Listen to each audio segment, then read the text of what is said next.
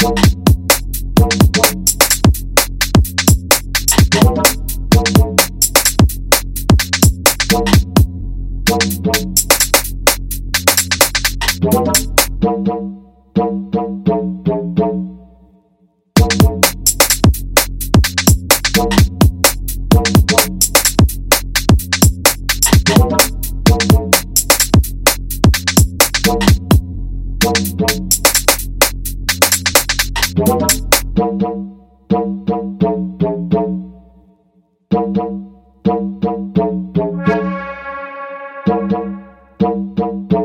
government, police, and community leaders search for ways to combat knife crime.